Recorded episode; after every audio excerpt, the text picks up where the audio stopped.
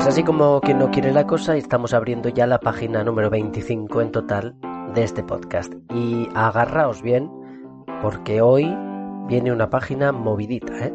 Literalmente, atención, literalmente, hoy vamos a dar la vuelta al mundo. Y es que vamos a abrir un libro, pues que precisamente se trata de un libro de viajes, pero no un libro de viajes cualquiera. Es un libro de viajes en el que vamos a aprender una nueva forma de vida. Bueno, ahora lo vais a ver. Estás eh, escuchando Páginas del Mundo, yo me llamo Antonio Muñiz, este es el podcast de libros de Radio Viajera. Y hoy nuestro invitado es una persona, un periodista, que no es un turista y tampoco ha viajado a un lugar porque quería escribir un libro, no, no, es una persona que eh, cierto día decidió que cuando tuviese cuarenta y pico años iba a dejar de trabajar para ponerse pues a viajar. Y lo ha conseguido. Y nos lo va a contar. Hoy nos acompaña en Páginas del Mundo Baltasar Montaño. Baltasar Montaño, ¿qué tal? Bienvenido a Páginas del Mundo, ¿cómo estás? Muy buenas, muy bien, muy bien, por aquí, por aquí, por el norte, viajando por el norte de España. Oye, pues eso, eso es lo que te quería decir. Fíjate, yo quería empezar así la entrevista porque, o sea, conociéndote más o menos, pero sabiendo cómo eres tú, claro, dije yo, ¿dónde estará ahora mismo Baltasar ¿Eh? Entonces, por el norte de España, ¿no?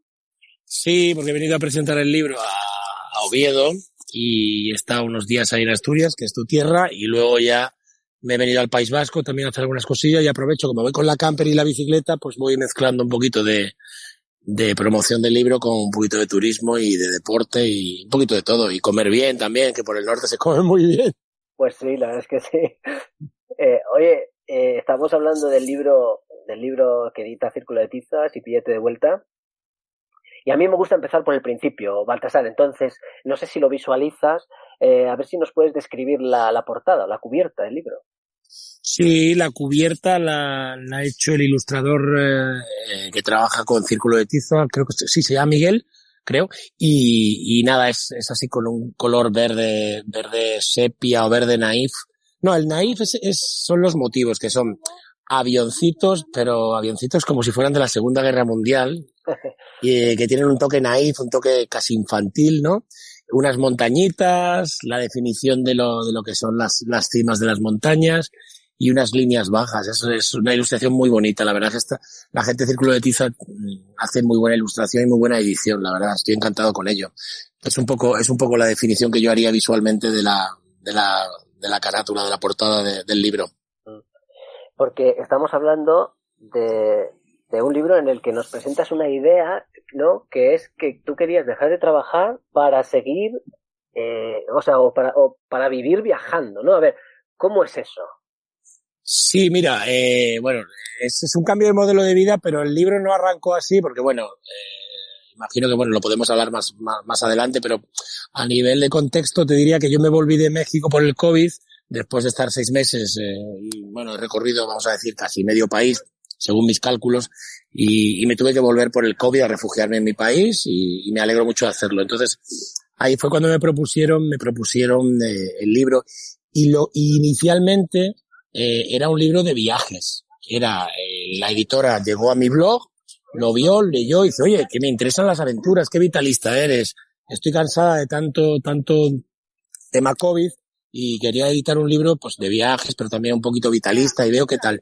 Y entonces, claro, lo que iba a ser inicialmente un libro de viajes, una vez que profundizamos y yo le mostré mi personaje y lo que había hecho más o menos en, en los últimos años de mi vida, ella dijo, oye, pues te propongo que hagamos un libro de viajes, pero también vamos a hacer un libro sobre cuál ha sido tu cambio de modelo de vida y explícanos, como tú me has preguntado, explícanos de qué va ese modelo de vida, cómo lo has conseguido, porque eres un tío normal, no tienes herencias, no tienes dinero, que te venga, no tienes un respaldo trasero que, que te, que te apoye. Entonces cuéntanos un poco en el libro tu modelo de vida, tu cambio, por qué lo hiciste y dótalo, dótalo también de reflexiones vitales, tanto de tu pasado, tu presente como tu futuro. Fue la idea general que me dio la, la, la editora. Dice, oye, no, no hagas solamente un libro de viajes, que no me puedo imaginar cuántos libros de viajes se editan al año, ¿no?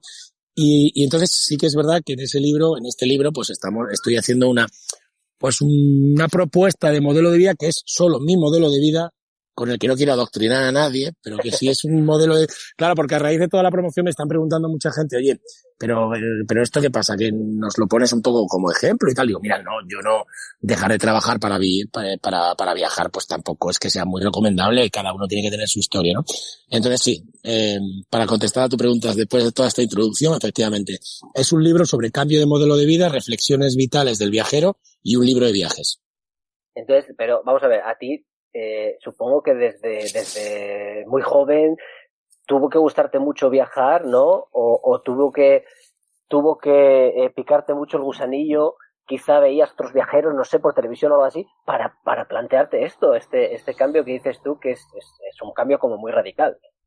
Bien, no viene de la infancia, ¿eh? yo creo, bueno, no creo, estoy seguro de que viene después. Yo, bueno, yo llegué a Madrid de un pueblo de Badajoz, mayor de siete hermanos, familia humilde, y bueno, pues en cuanto llegué me puse a trabajar de camarero en un, en un bar para pagarme la carrera y yo todos los veranos veía que mis amigos, los compañeros de la universidad, de la Complutense, yo estudié periodismo en la Complutense de Madrid, pues se, se, se, iban, se iban, pues eso, pues a estudiar inglés, o de vacaciones, o de vuelta al pueblo, o los que eran de Madrid, pues se quedaban en Madrid, o algunos también trabajaban, yo me acuerdo que había amigos que trabajaban en el corte inglés, y yo seguía trabajando en el bar, entonces, pero había algunos que se iban de viaje, ya empezaron, ya había Erasmus, empecé a ver que gente, que había gente que se iba de Erasmus, y claro, yo no me podía ir, y tampoco es que estuviera muy frustrado en aquella época, porque como, como, no viajaba tampoco podía comparar. Pero claro, yo oía Radio 3 y sobre, sobre todo leía mucho y veía mucho cine. Y eso ya te empieza a despertar eh, el, el, el, saltarte fronteras, ¿no? Eh, ahora lo puedo decir así como saltarte fronteras. En aquella época no lo diría con esta expresión, ¿no?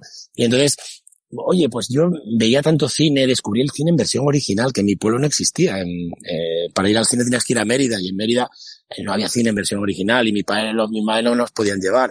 Bueno, total, que a mí las primeras evocaciones viajeras me vinieron por el cine y la literatura, sinceramente, y un poquito por la música de Radio 3, cuando no había internet que, ni Spotify ni nada de esto, que te llegaba músicas, la música brasileña, las músicas cíngaras, yo que sé, Goran Bregovic, eh, todo eso está un poco en el libro. Entonces todo eso empezaba, oye, ¿esto de dónde viene? Todas estas cosas, claro, ver películas en versión original, ves películas de todo tipo, no solo americanas, las ves brasileras, las ves colombianas, las ves polacas, las ves, ves el cine de, del norte de Europa, centro Europa, francesas. Entonces de ahí arrancó un poquito la idea de viajar y luego ya cuando tenía 30 o 35 años, eh, ya empecé a pensar en que ya trabajaba de periodista, me iba muy bien, yo era jefe de economía de, del, del, diario El Mundo y oye, ganaba en nuestra época, por, por, por lo menos en la mía, con, mi edad y, los buenos convenios y los buenos sueldos que había, pues yo estaba muy, muy bien situado y dije, oye, pues voy a empezar a ahorrar y voy a pensar en invertir porque a lo mejor me puedo dedicar a viajar. Yo ya viajaba, es decir, yo cuando empecé a ganar un sueldo decente dejé el bar y trabajaba de periodista y empecé a ganar un sueldo decente, lo primero que hice fue viajar coger el primer avión a Londres, lo típico que hacíamos todos, ¿no? Yo lo hice con 24, 23. Me hubiera gustado hacerlo con 18, pero no pude. Total, que fue ahí cuando empecé a interesarme por los viajes. Ahora dejar de trabajar para, para viajar, pues eso vendrá después y seguimos, seguimos hablando. que, me, que me enrollo, que me enrollo. eh, y esta decisión, eh, tú dices que la tomaste hace 15 años. Y vamos a ver, 15 años pueden parecer muchos, pueden parecer pocos, depende, pero en 15 años pueden pasar muchas cosas. Y seguro que en 15 años surgió algún obstáculo por el camino eh, ¿Qué has tenido que sacrificar para finalmente llevar a cabo ese plan que surgió hace 15 años? Bien, sí, sí, sí, efectivamente, claro, claro, no, no es gratis, no es gratis una, o sea, hacer una apuesta de este tipo, pero bueno, la, pero lo que sí te da, inicialmente lo que sí te da cierta seguridad, al menos a futuro, aunque nunca, el futuro nunca es seguro, es que es un plan premeditado. Yo no he saltado sin red, es decir, yo como empecé a trabajar en una idea que luego fui pergeñando con el paso de los años. Entonces, mm, volvemos a lo de los 35 años. Yo cuando tenía 35 años o por ahí empecé, bueno, oye, aquí hay que invertir algo y lo, un españolito de a pie lo que puedo aspirar es a, a, invertir en vivienda, en ladrillo. Voy a ver si me compro una buena casa, ¿vale? Voy a poner ahí todos los huevos de la cesta y voy a intentar armar un plan eh, económico alternativo para poder tener un salario digno, no, no a los niveles de sueldo en los que yo, en los que yo me movía en aquella época y en los años posteriores. Y ve pensando, ve pensando eh, en cómo lo vas a armar para ver si a los cuarenta y pico, más o menos, sin, sin fijar ninguna fecha, puedes dejar de trabajar. Vale, pues empecemos a trabajar en ello, nunca mejor dicho, empecemos a trabajar en ello. Y bueno, me puse, me puse y bueno, eh, ¿qué ocurre? Que yo decidí irme del mundo cuando tenía una posición muy buena porque había un ERE voluntario y pude coger el dinero después de 15 años trabajados en el mundo en aquella época de indemnizaciones bastante buenas. Entonces me llevé ese dinero y me hice un año sabático a Australia y Nueva Zelanda con la que, con la que ahora es mi ex y es muy amiga mía, pero era mi novia. Y al volver del, de Australia y Nueva Zelanda después de ocho meses viajando en autocaravana y de otras formas a España, ahí ya tenía completamente decidido que efectivamente quería dejar de trabajar. ¿Qué dejé por el camino? pues me, bueno, me terminé una relación sentimental y bueno, fue una, una cosa un poco dura, pero fue de forma, vamos a decir, negociada o hablada por las dos partes y, y sacrifiqué eso y luego sacrifiqué mi posición profesional que en un país como España tener una seguridad y un nivel de vida y un nivel profesional de periodista económico completamente asentado en Madrid, en Barcelona, donde sea, eh, oye, pues eso tiene un coste. Entonces eso, la, la, verdad es que me, también me elevó un poco los niveles de ansiedad, que yo no había tenido nunca, nunca, ansiedad.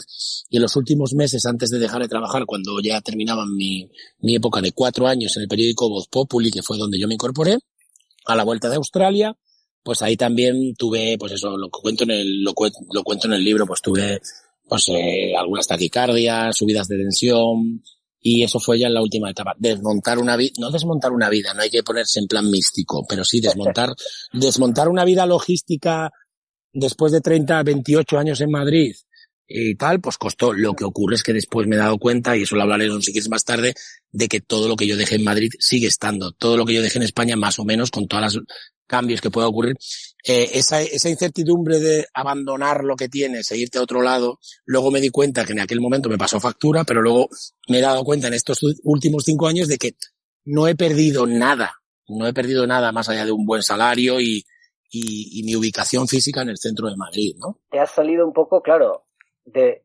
abro comillas, lo que hay que hacer, de, de acuerdo a la sociedad, ¿no? La sociedad un poco nos dice a todos un poco cómo vivir, ¿no? Emparejate, ten hijos, bla, bla. Eh, tú obviamente no estás haciendo esto, sino casi todo lo contrario. Eh, no sé, casi eres un rebelde, ¿no? Claro, pero, pero Antonio, yo creo que, a ver, eh, sabemos que la sociedad de forma más directa o indirecta, y ahora que estoy en el País Vasco, podría decir con más o menos sirimiri, nos va infiltrando, nos va, nos va, nos va lanzando una lluvia fina en la que te van cayendo sobre ti, sobre, sobre tu cuerpo, sobre tu mente, eh, ciertos, ciertos eh, líneas de vida que son las que se consideran que están dentro del sistema. Sistema que por otra parte funciona o ha funcionado bastante bien y a mí me parece que para nada hay que salirse del sistema. Pero sí que es verdad que tenemos pues unas líneas generales, pero yo creo también que no hay que ser ni muy rebelde ni muy valiente para ir pensando a medida que, que van avanzando los años y te vas armando a nivel intelectual, filosófico, vital y no sé qué otros calificativos utilizar para pensar por ti mismo eh, qué es lo que quieres hacer independientemente de que las líneas maestras de esta vida occidental que tenemos vayan por una, por, por, una vía que, que tú puedes compartir, no todo, un trocito o nada. Bueno, pues yo he cumplido, yo soy un capitalista, yo soy un pequeño burgués, que tengo una inversión, que tengo una buena vivienda, que tengo unos grandes ahorros, que vivo bastante bien, con lo cual yo formo parte de ese sistema, pero sí que he decidido salirme de él en algunos de, de, en algunas de las facetas que se nos, como bien dices tú, se nos marcan, ¿no? No hay ninguna directriz arriba que esté escrita que diga, tú haces esto, tú haces esto, tú haces esto, no. Pero sí que es verdad, ese sirimiri te va, te va, te va marcando, pues, eh, no sé, la monogamia, tener hijos, formar familia, eh, eh, ahorrar, invertir, consumir, llevar una vida lo que los occidentales llamamos una vida, no sé, con cierta seguridad y, el estado del bienestar que también funciona o que también funcionaba en Europa, ¿no? Pero vamos, que luego ya te pongo ejemplos en el libro y si quieres te cuento alguno que tú le dices a un, a uno, a un laosiano, oye, eh, que, que, poco, trabajáis poco aquí, ¿no? Aparte es, un, es el país más pobre del, del sudeste asiático, ¿vale? Bangladesh es muy pobre también, pero no está en el sudeste. Hay más, hay más países pobres en Asia pero en el sudeste es el más pobre. Y a un laosiano le dices, oye, os gusta la siesta, ¿eh? Los españoles nos critican en Europa porque echamos la siesta o dicen que echamos la siesta. Y el laosiano te dice, es que yo trabajo en general, y no todos los laosianos, te dice, es que yo trabajo solo para ganar el dinero que necesito para vivir y para mis hijos. Y a un vietnamita que está muy cerquita le dices, oye, oye, trabajáis mucho, ¿eh? Trabajáis así, claro, es un sistema comunista capitalista al modelo chino, pero en versión vietnamita. Oye, trabajáis mucho, sí, sí, es que yo quiero trabajar porque mi vida es trabajar y yo quiero ganar, ahorrar, ganar dinero, tener, educar a mis hijos, bla, bla, bla.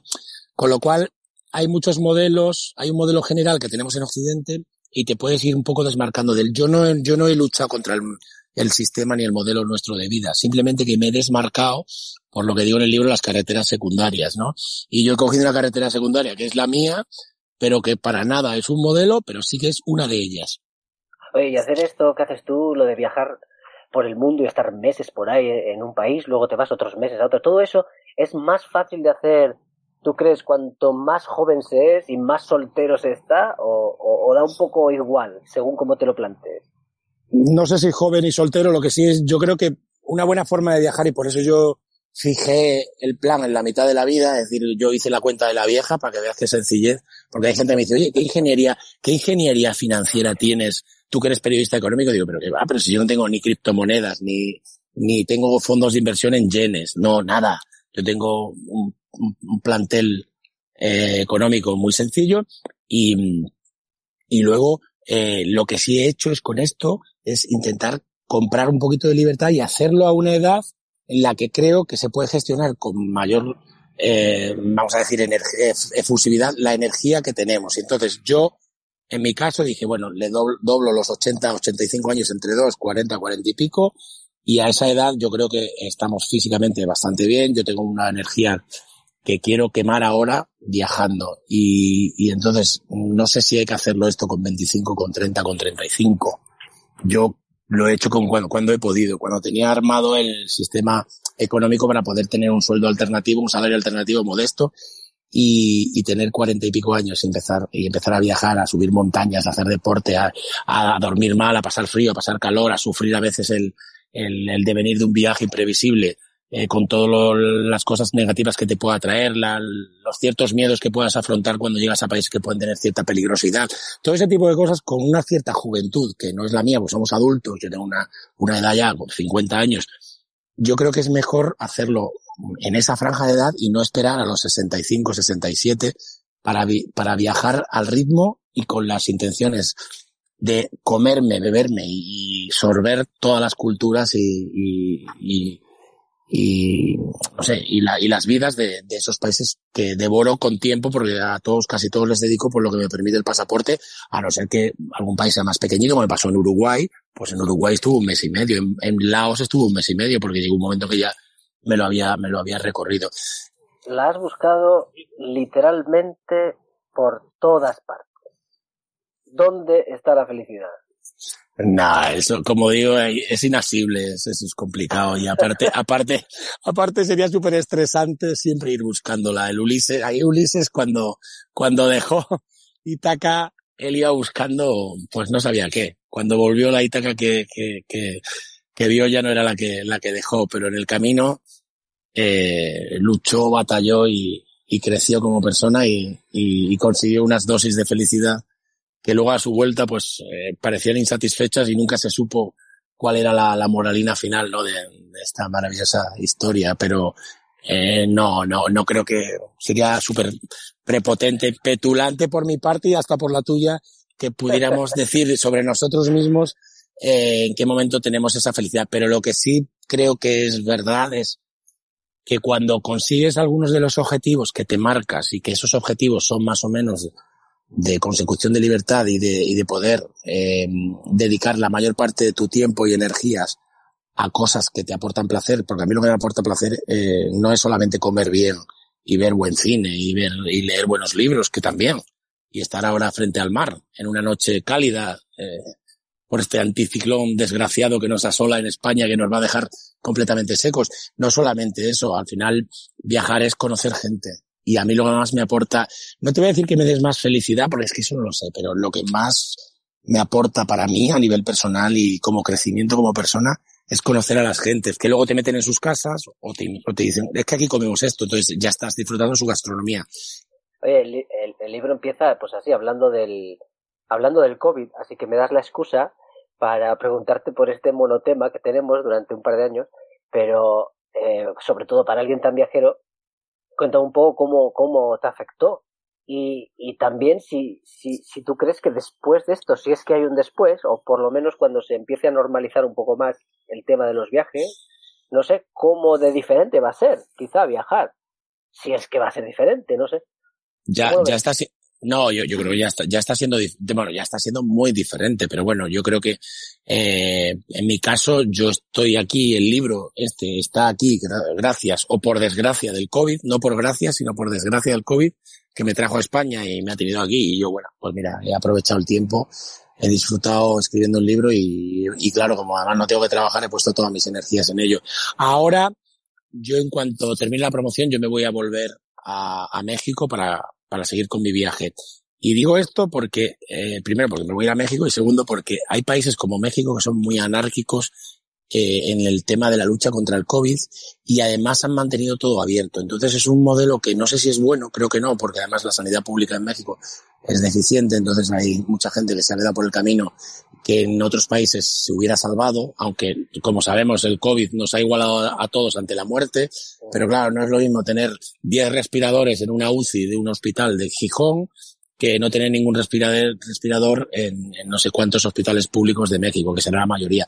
Entonces, yo me vuelvo a México y eso demuestra que se puede viajar por, por países que no pueden permitir que sus 120 millones de ciudadanos se queden encerrados en casa porque viven de la economía informal que llaman ellos.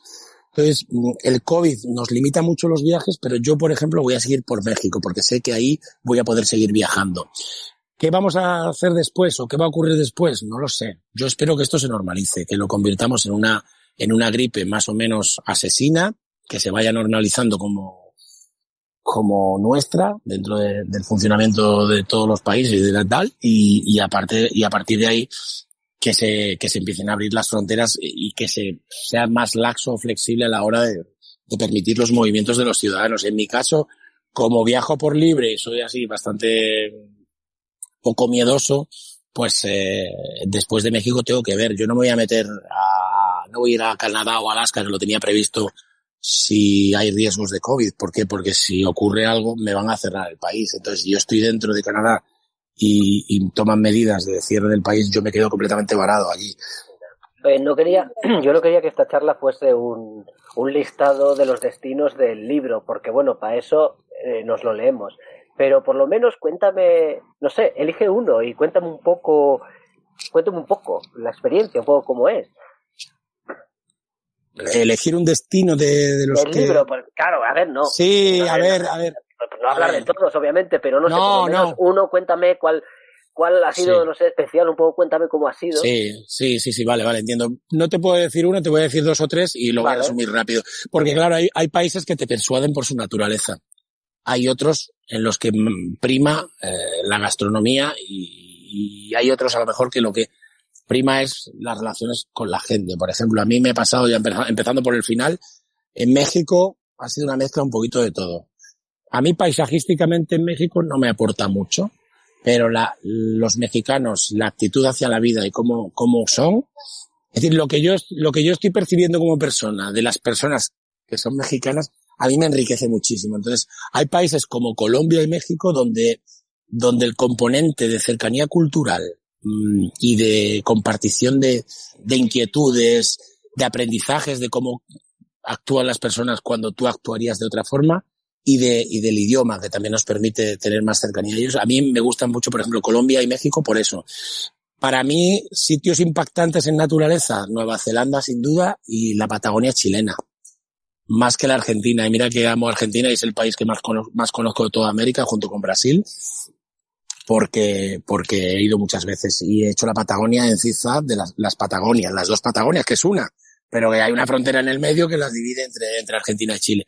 Para mí el impacto del, cinturón de fuego, de los volcanes, el, con la erupción de lava y las fumarolas y el cono perfecto de nieve, porque estás en el cono sur, porque estás al, a 1500 kilómetros de la Antártida, porque estás al lado de, del Cabo de Hornos, ese, ese frío patagónico maravilloso que a mí me encanta, los glaciares que hay treinta y tantos, no recuerdo, treinta y tantos glaciares en Chile, a mí eso, igual que me pasaba en el sur, en la isla sur de Nueva Zelanda, eso me, me, ha impactado.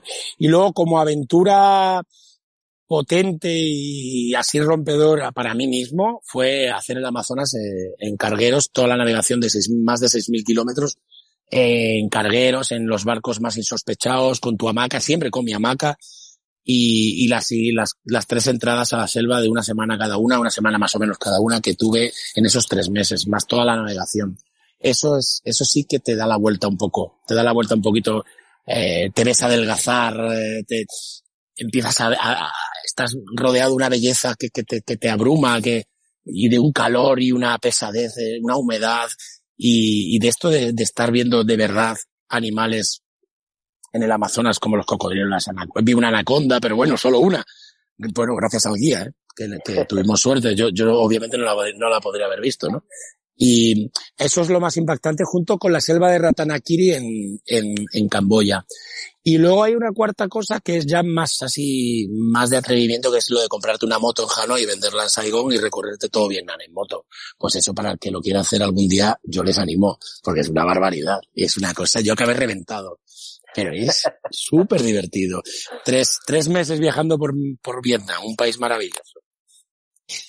Con una moto de 120, una Honda Wing, que corría como máximo 50 y que es un país que por las guerras, que ya sabemos, no ha podido construir túneles ni, ni viaductos y todas las montañas se suben y se bajan. Y se hacen, en, claro, con la moto y en serpenteando como una, como una serpiente o en zigzag. Esos, esos serían los resúmenes por puntos un poco de, de ideas que, que, que, se me ocurren de algunos países concretos. Oye, ¿y, y qué, qué es lo peor de viajar para ti? Tiene que haber algo que no te guste mucho. Sí, hombre, hay, hay, hay, a ver, a ver, ahora mismo con el COVID lo peor de viajar es, es eh, eh, todo el rollo este de, de, de someterte a, a las restricciones del COVID, que entiendo que tienen que existir, que lo sé, que tienen que existir, pero yo creo que ha habido, han, habido unos bandazos por parte de los gobiernos que entiendo que se han tenido que adaptar a una situación que no conocían. Y estas normas sanitarias, también la Organización Mundial de la Salud, ya sabemos que no es una institución de las más eh, dignas de tener en cuenta, aunque yo creo que en el caso del COVID no han hecho un mal trabajo. Pero bueno, entonces, toda esta barrera que se nos ha creado a los viajeros con el COVID y todas las limitaciones que tenemos no hablo de los cierres perimetrales en España, ¿eh? hablo de cuando te tienes que mover de un lado a otro, el que te exijan dos vacunas o tres vacunas en un sitio y en otro no, el que puedas o no entrar con tu pasaporte COVID, el que te exijan, el que tengas que hacer PCRs continuamente y tal. Eso me parece una de las, de las cosas que más me, me fastidian al viajar. Yo te quiero hacer una, un par de preguntas que le hago a, a todos los que pasan por aquí, pero claro, eh, puede parecer que, que, que, es un poco cliché por, por, las características de tu libro, pero por aquí en realidad pasan escritores que me presentan, pues yo que sé, novelas y tal, ¿no? Eh, no es solo de viajes. Eh, sí. Pero como estamos en Radio Viajera, pues siempre hago estas dos preguntas. Lo que pasa es que para ti quizá eh, pueda parecer un poco cliché. Una es. No, hombre, no. No, bueno, pero ya verás, porque, porque, porque a mí, como estamos en Radio Viajera, yo siempre pregunto a la gente, ¿cuál es el desti tu destino favorito? Es decir, como aquel sitio al que ya has ido, pero que por la razón que sea es especial, y cuál es, sería el destino también de tus sueños, ¿no? Aquel al que no has ido, pero dices tú, aquí tengo que ir yo antes de morir. Entonces, por las características, o sea, eh, no, hace, no hace falta que cojas uno del libro, el tuyo vital, ¿no? Puedes decirme uh -huh, uh -huh. cuál sería ese sitio especial para ti. Vale, como geográficamente, eh, y el libro plantea también romper un poquito las estructuras, vamos a decir, literarias de, de órdenes que, bueno, que de orden cronológico y orden geográfico en el caso de los libros de viajes. Eh, yo mi libro hice un planteamiento a la editora de, de, este libro no tiene orden ni cronológico ni, ni geográfico porque porque va por evocaciones y por y yo me muevo de un país a otro, de una vivencia a otra por olores, sabores, sueños, músicas, eh, conversaciones, eh, yo qué sé, mm, cualquier elemento. Entonces, no me atrevería a decir cuál es el país ideal y cuál es el destino. Me has preguntado por el destino que me quedaría pendiente y por cuál sería el destino ideal. Claro, uno, Más... de, uno de tus sueños también, cuál Mira, querrías ir antes de morir y, vale. y, y, cuál es ya especial.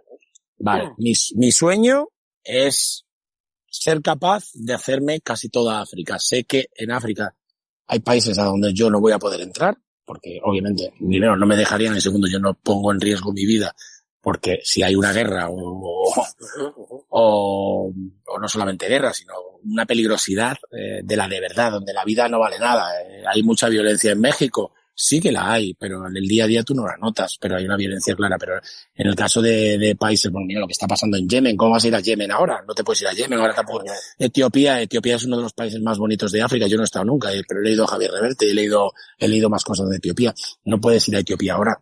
Antiguamente en Etiopía estaban los pobres niños que se morían de hambre, como se mueren en muchos países de África, pero ahora Etiopía es que hay una guerra.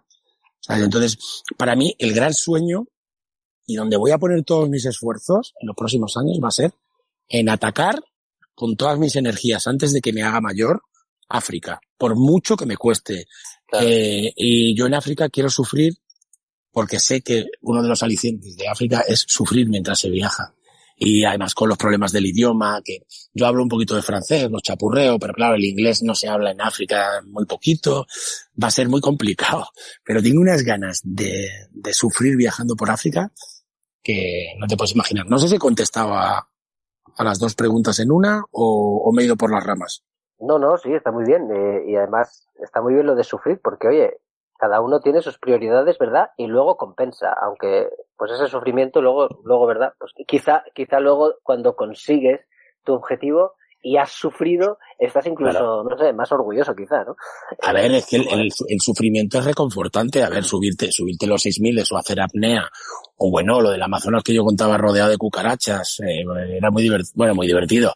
Que ya una vez que te acostumbras, a ver, yo ahora sí.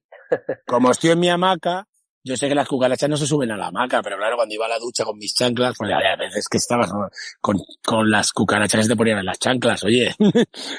pero bueno, ya te vas adaptando, no. Eh, el sufrimiento que reconforta, ¿sabes? Ya te digo, a mí me da pavor el sufrimiento por la, por un problema de salud de algún familiar o, o mío mismo. A mí me dicen ahora que tengo una enfermedad grave y yo me pongo a temblar. Sin embargo, el, el sufrimiento del viaje, el sufrimiento del viaje es que te, es que te hace crecer como viajero y como persona. Y luego, pues también te, te, te hace valorar la consecución de los objetivos, ¿no? Creo yo, creo yo, vamos. Y a lo mejor eso te da una cuota de felicidad para ir aumentando ese, ese trocito, trocito, trocito. Que vamos buscando. Oye, para ir, para ir terminando esta, esta charla, me gustaría liarte para hacer una cosa, porque eh, con los invitados que han pasado por, que, que estáis pasando por, por este podcast, está, estáis escribiendo entre, entre todos un relato improvisado, claro, porque por eso no te he dicho nada. Entonces, eh, la primera invitada eh, nos dijo una frase y los siguientes han ido añadiendo una frase cada uno para ir escribiendo este relato. ¿Te apetece escuchar lo que tenemos hasta ahora y añadir tu granito de arena para esta historia? Hombre, claro que sí, claro que sí. Venga, pues Perfecto. escucha. La primera montaña era naranja. Y la siguiente montaña era azul, como azules eran los elefantes que parecían divisarse a lo lejos. Pero nadie sabía cómo era la tercera montaña, porque siempre estaba en sombras. Sombras que parecían caer de un tintero, coma, un agujero que había ahí arriba. Del agujero comenzaron a descender unas especies de aves que hasta ese momento nunca habían sido divisadas. Debían ser buitres carruñeros, pienso yo. Que venían a robarse un poco del alma de cada uno de los habitantes. Hasta ahí. ¿Qué te parece? me parece súper evocador y muy bien escrito. Oye, y yo tengo que aportar ahí el seguimiento. La siguiente frase tiene que ser de Baltasar Montaña. Pero unos buitres carroñeros que bajaban, repíteme lo, último. Que te lo lea lo último? lo último, por favor. A ver, es que, que comenzaron a descender unas especies de aves, ¿no? Que nunca habían sido divisadas. Y luego es, debían ser buitres carroñeros, pienso yo, que venían a robarse un poco del alma de cada uno de los habitantes. Vale, pues déjame pensar.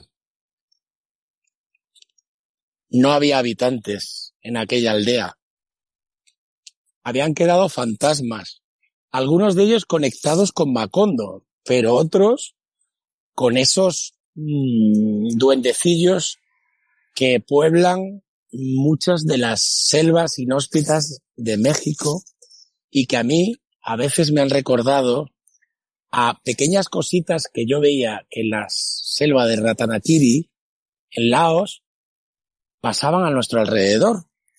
Y yo le decía al guía, ¿serán reales o serán ficticios? Y el guía se reía y nunca me contestó. Qué bien, te lo has llevado a tu terreno, ¿eh? Muy bien. Sí, no sé si, no sé si, no sé si no debería haberme lo llevado a mi terreno y podría haber sido más, más abierto. Está bien. He tenido Cada que tirar, he tenido que, su sello. Bueno, pues ya para terminar, eh, ¿me recomiendas un libro, por favor? pues no sé, quizá a mí un libro que me impactó mucho fue, y me gustaría que leyeses, La melancolía de los feos, de Mario Mendoza, un escritor colombiano que descubrí obviamente en mi viaje por Colombia y no te voy a decir nada del libro, pero ese, uno de esos feos era un gran, era una persona de un valor impresionante que, que te va a impactar, te va a impactar. Así que bueno, apuesto por ese. Vale, ok. La melancolía de los feos. Vale, vale. Su- De Mario, de Mario Mendoza. Suena bien, la verdad es que sí. Por el título, eh, engancha. Eh, y aprovechamos eh, para recomendar también, obviamente, el libro que nos ha traído aquí a esta charla, Sin billete de vuelta, editado por Círculo de Tiza, y de Baltasar Montaño, al que de verdad, Baltasar, gracias por este ratito. Y además, fíjate, esto no, no lo ven porque estamos en un podcast, pero he sentido ahí el, el mar del País Vasco donde estás y qué bien, qué bien. Así que gracias, Baltasar, a seguir rodando por ahí.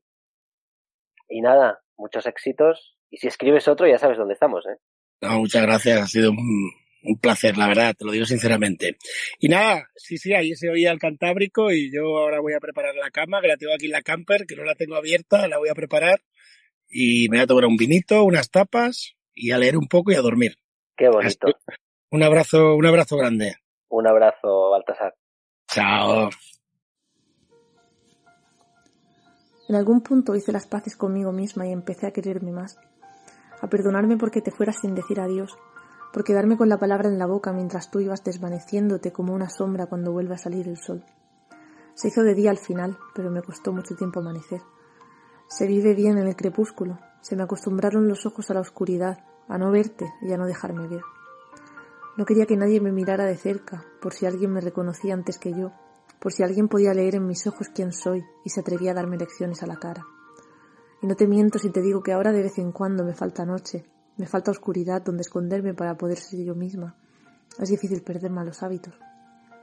Es que no sé qué hacer con toda esta luz que entra por la ventana ahora que me acuerdo menos de ti, y que si lo hago, lo hago sin los ojos vidriosos.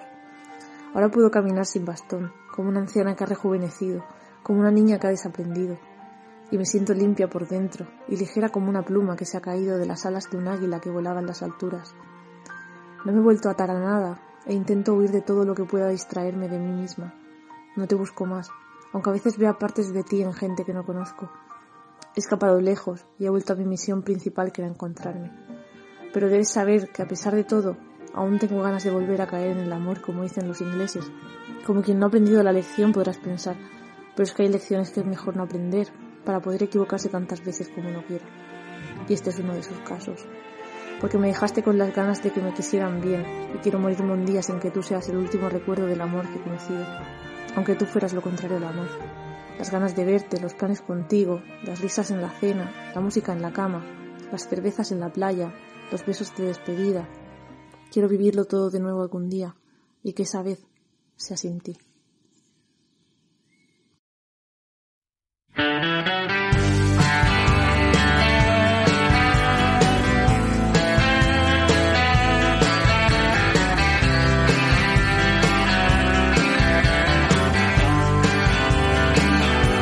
Esto que acabas de escuchar se titula Otra vez y pertenece a los textos propios de Páginas del Mundo, como siempre de la mano y de la voz de Ariadna Mataix, a la que agradezco muchísimo de nuevo su presencia en este podcast. También quiero agradecer a todo el equipo de Radio Viajera, así como a la editorial Círculo de Tiza, que ha hecho posible pues eh, que podamos leer este libro y también que pudiésemos tener hoy aquí desde su camper a Baltasar Montaño.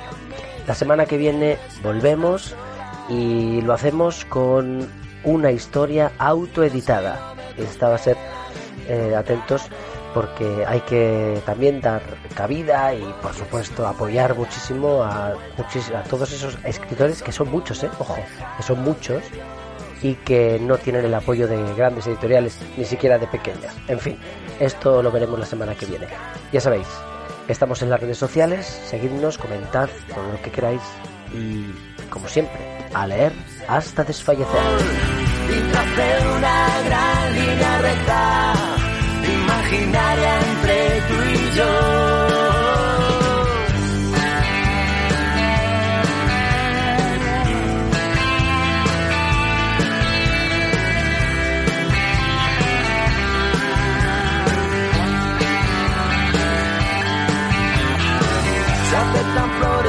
disfrazan se venden soles en cualquier canción. Y noches llenas de palabras vacías para engañar al corazón.